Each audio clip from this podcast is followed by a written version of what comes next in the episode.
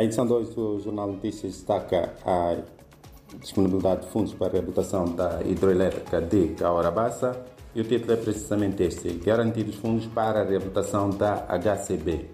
São 100 milhões de euros financiados pela Agência Francesa de Desenvolvimento e pela União Europeia que serão investidos no programa de reabilitação da central de energia da maior hidroelétrica moçambicana com capacidade de produzir 2.075 megawatts.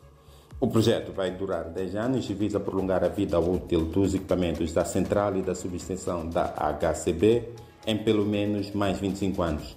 Visa também melhorar a viabilidade operacional e reduzir as interrupções forçadas e os custos de manutenção do empreendimento.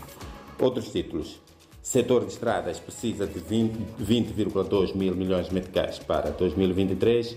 Ministério do Interior aprimora estratégias para prevenção de incêndios e falhas no sistema bancário perturbam a atividade econômica.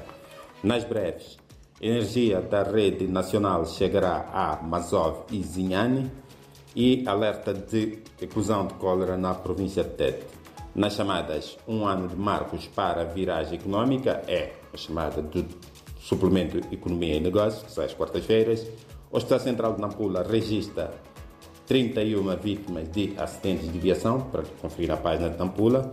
E Mambas iniciam preparação para o Chan no desporto. Vamos às páginas anteriores, começamos pela da região de Grande Maputo.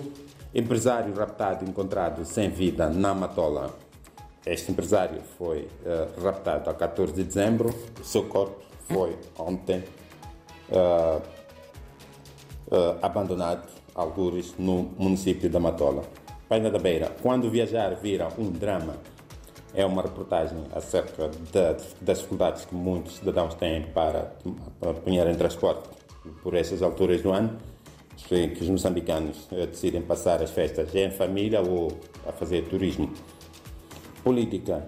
Instituições elaboram planos setoriais de ação para combate à corrupção na administração pública e o Movimento Democrático de Moçambique, o MDM, defende alargamento do diálogo sobre o DDR. Ciência, Tecnologia e Ambiente.